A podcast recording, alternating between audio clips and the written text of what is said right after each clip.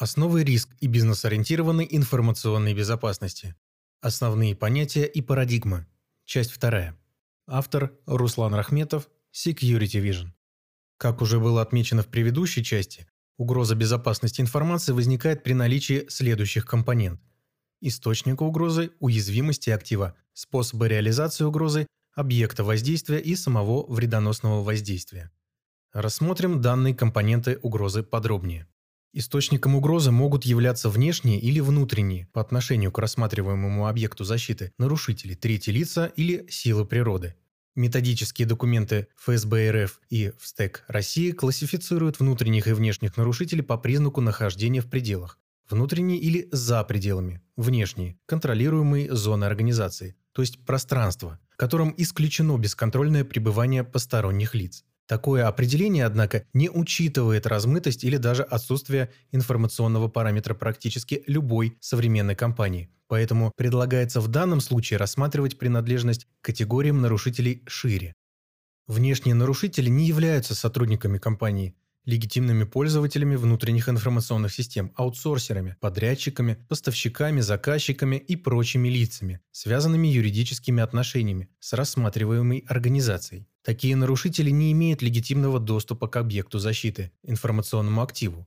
Исключением могут быть пользователи предоставляемых информационных сервисов, которые могут иметь легитимный доступ к системе, например, к системе дистанционного банковского обслуживания, интернет-магазину, личному кабинету и так далее. Однако, они должны быть, тем не менее, рассмотрены как внешние нарушители, в отличие от сотрудников компании, которые также могут иметь доступ к аналогичным сервисам, но с, как правило, расширенными административными или техническими полномочиями.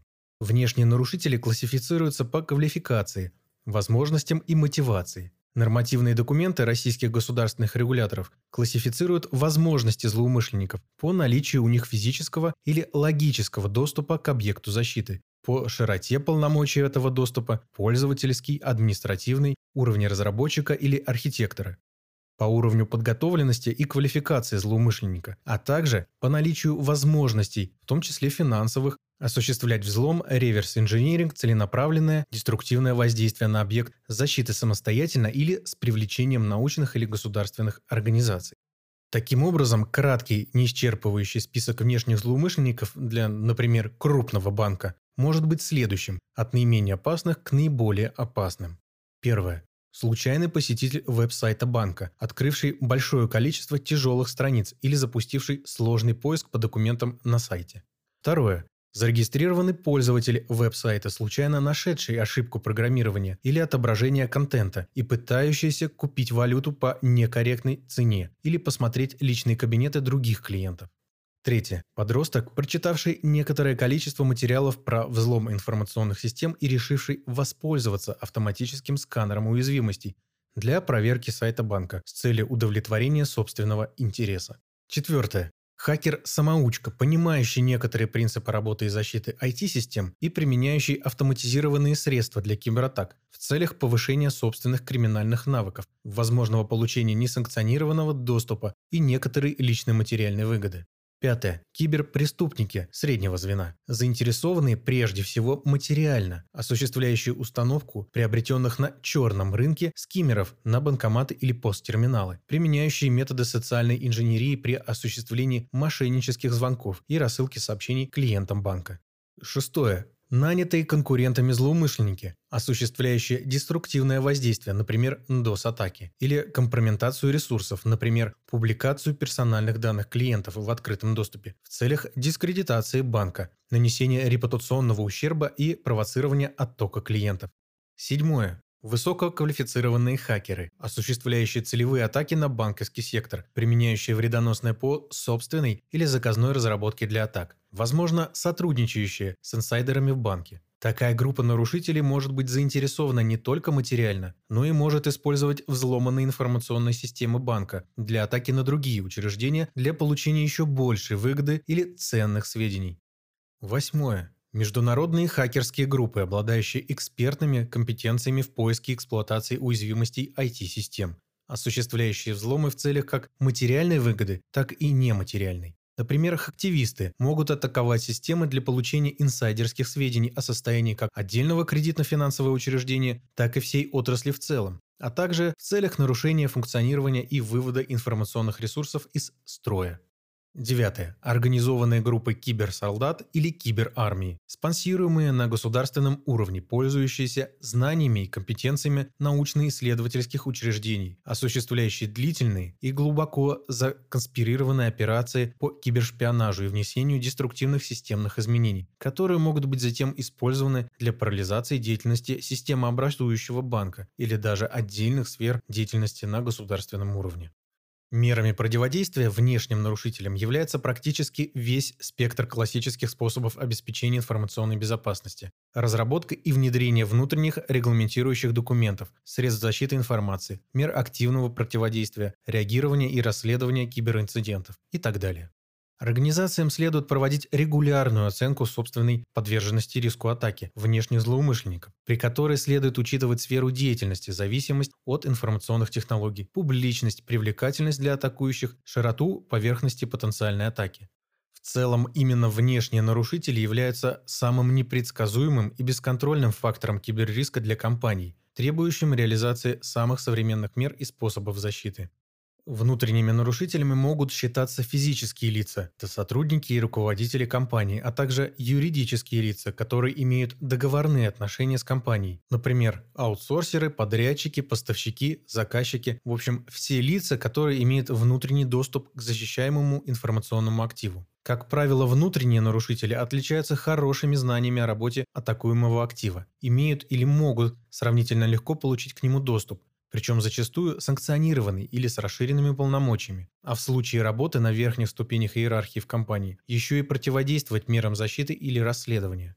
Связанные компании могут представлять угрозу не только из-за возможного умышленного воздействия, например, выполнения заказа конкурентов или правительства своей юрисдикции, но и по причине неумышленного предоставления своей инфраструктуры в качестве плацдарма для атак внешних злоумышленников. Например, хакеры зачастую скрытно закрепляются в системах взломанной организации для дальнейших атак на связанные или аффилированные компании, с которыми установлены доверительные технические соединения, такие как VPN или службы федерации, или каналы поставок оборудования или услуг. Поставщики услуг, оборудования или персонала несут в себе риски информационной безопасности. Известны случаи, когда причинами утечек становились поставщики IT-сервисов, например, атака на систему бронирования для сети Atari Marriott в 2018 году. Производители вспомогательного оборудования, например, атака на американского ритейлера Target в 2013 году с использованием украденных учетных данных поставщика систем кондиционирования. И сотрудники компании-подрядчика, например, утечка данных в АНБ США, осуществленная сотрудником подрядной организации. Стоит отметить, что провайдеры облачных сервисов также попадают в категорию потенциальных внутренних нарушителей, чему может свидетельствовать большое количество утечек данных из некорректно сконфигурированных облачных хранилищ. При рассмотрении внутренних нарушителей из числа сотрудников компании их называют инсайдерами и классифицируют по степени целенаправленности и злонамеренности действий. Инсайдер может быть как всего лишь халатным рядовым сотрудником, неумышленно допустившим утечку информации, так и прекрасно осознающим последствия своих деструктивных действий топ-менеджером. В настоящее время принята следующая условная градация инсайдеров, учитывающая их психологический портрет в купе с мотивацией. Первое. Халатные. Сотрудники, неумышленно допускающие нарушения в области информационной безопасности по причине низкой квалификации и неосведомленности в вопросах защиты информации. Они могут потерять носитель с рабочими документами, переслать файл себе на личную почту или в публичное облачное хранилище для работы с ним из дома, а также открыть ссылку из фишингового письма или раскрыть важную информацию по телефону незнакомцу, представившемуся топ-менеджером. Второе. Саботирующие. Это нелояльные сотрудники с низкой мотивацией, затаившие обиду на руководство или коллег, стремящиеся отомстить за несправедливость в отношении или иным образом саботировать работу компании в меру своих возможностей из-за личного неприязненного к ней отношения. Третье. Увольняющиеся. Планирующие увольняться работники, которые стремятся унести с собой как можно больше собственных наработок, которые могут пригодиться им на следующем месте работы. Такие сотрудники зачастую забывают о том, что все результаты их трудовой деятельности, в том числе интеллектуальные, принадлежат работодателю, и поэтому в последний рабочий день они могут попытаться скопировать содержимое всего рабочего ПК и сетевого диска на личный носитель.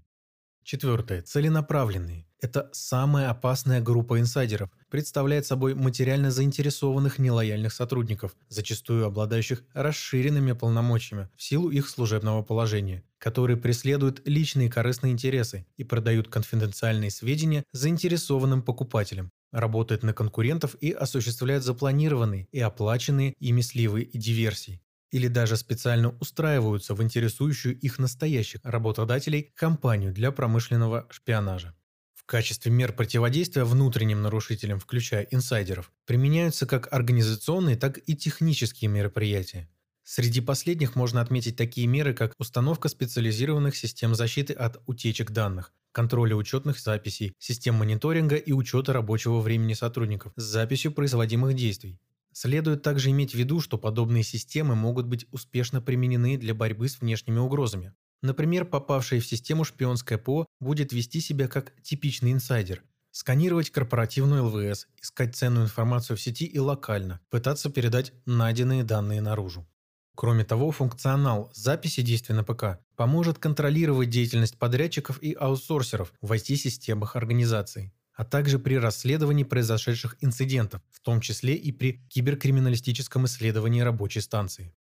В качестве организационных мер борьбы с внутренними угрозами можно выделить проведение проверок соискателей при приеме на работу, психофизиологическое исследование с применением полиграфа, обучение и регулярное повышение осведомленности работников в области информационной безопасности и требования организации по работе с информацией, введение и поддержание режима коммерческой тайны, а также непрерывное обеспечение и контроль кадровой и психологической безопасности членов коллектива, выявление негативных тенденций, работа с негласными информаторами, взаимодействие с формальными и неформальными лидерами коллектива.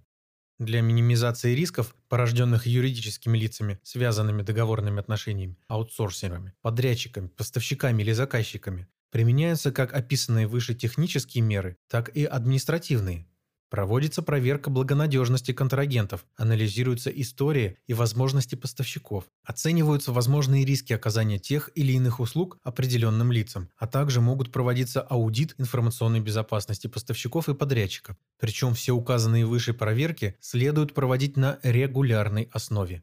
Следует отметить тенденцию последнего времени, которая подчеркивает важность подобного подхода. Стандартизация методов оценки и управления риском привлечения сторонних организаций. Центральный банк Российской Федерации выпустил стандарт управления риском информационной безопасности при аутсорсинге, а международный стандарт ICO 27036 можно использовать для управления информационной безопасностью при взаимодействии с поставщиками услуг, в том числе и с провайдерами облачных сервисов, руководствуясь ICO 27036-4 2016. Третьими лицами, еще одной категорией источников угрозы, можно считать органы государственной власти, которые формально не входят в число потенциальных внешних нарушителей. Однако последствия от их вмешательства в работу компании могут быть соразмерны с воздействием стихийного бедствия. Не секрет, что вынесенное предписание о приостановке деятельности компании на даже относительно непродолжительный срок, например, на 30 суток, может фактически означать уход компании с рынка. Такими же последствиями может обернуться выемка оборудования, рабочих станций, серверов, опечатывание серверных, арест ключевых руководителей компании. Мерами минимизации рисков, порожденных воздействием третьих лиц, может быть как неукоснительное выполнение всех требований действующего законодательства, так и непрерывные внутренние комплайнс-проверки. Кроме того, некоторые компании дополнительно выбирают путь децентрализации используемой IT-инфраструктуры, полный переход на облачные сервисы, усложнение структуры владения и управления компанией, а также создают специальные политики реагирования в случае проведения оперативных мероприятий. Наконец, силами природы в контексте категоризации угроз являются стихийные бедствия, такие как природные и техногенные катастрофы, а также социальные катастрофы, эпидемии, военные действия, теракты, революции, забастовки, которые являются обстоятельствами непреодолимой силы, форс-мажорами. Для минимизации рисков данных происшествий зачастую требуются большие финансовые вложения, а также учет данных рисков на начальных этапах развития компании. Следует тщательно выбирать место расположения офисов с учетом местности, близости других учреждений и объектов инфраструктуры, погодных условий, состояния государства и социума. Учитывать прогнозы экономического и социального развития конкретного региона присутствия. При выборе офиса следует учитывать конструкцию арендуемого или покупаемого здания расположение внутренних критических объектов, таких как серверные или кабинеты топ-менеджеров, наличие продуманной системы охраны с помощью дверей, турникетов, шлюзов и датчиков присутствия движения или взлома, система освещения, видеонаблюдения, вентиляции, оповещения или пожаротушения. Кроме того, следует оценить стойкость конструкции здания к возможным внешним воздействиям при катастрофе, например, сейсмостойкость. Компании, обладающие определенными финансовыми возможностями, могут также задуматься о создании резервных площадок, так называемых Disaster Recovery Sites, которые могут представлять собой как полноценное готовое офисное здание с установленным оборудованием, так и здания помещения лишь с подготовленными СКС и коммуникациями или даже просто взятые в долгосрочную аренду помещения на случай чрезвычайных обстоятельств. При этом, разумеется, нельзя забывать о сохранности систем и данных и о возможности оперативно развернуть их на новой площадке. Стандартной практикой подготовки к воздействию таких источников угроз является разработка, тестирование и постоянная актуализация политик, планов и процедур обеспечения непрерывности и восстановления деятельности. Все предпринятые и задокументированные меры следует регулярно тестировать, как с помощью полномасштабных проверок с временным переносом работы всей компании на запасную площадку, так и с помощью куда менее затратных виртуальных учебных тревог, когда на бумаге или вживую тестируется поведение сотрудников и ответственных за эвакуацию лиц. Кроме минимизации рисков воздействия стихийных бедствий, описанными выше способами, компании могут выбрать также еще один способ обработки данных рисков – страхование. При продуманной и грамотно выбранной схеме страховых выплат можно нивелировать ущерб от воздействия непреодолимых сил на бизнес. Однако, любому руководителю и сотруднику всегда стоит помнить о том, что жизнь человека бесценна по сравнению с даже самым прибыльным бизнесом. Поэтому при любых обстоятельствах спасение жизни и здоровья людей должно быть первым приоритетом.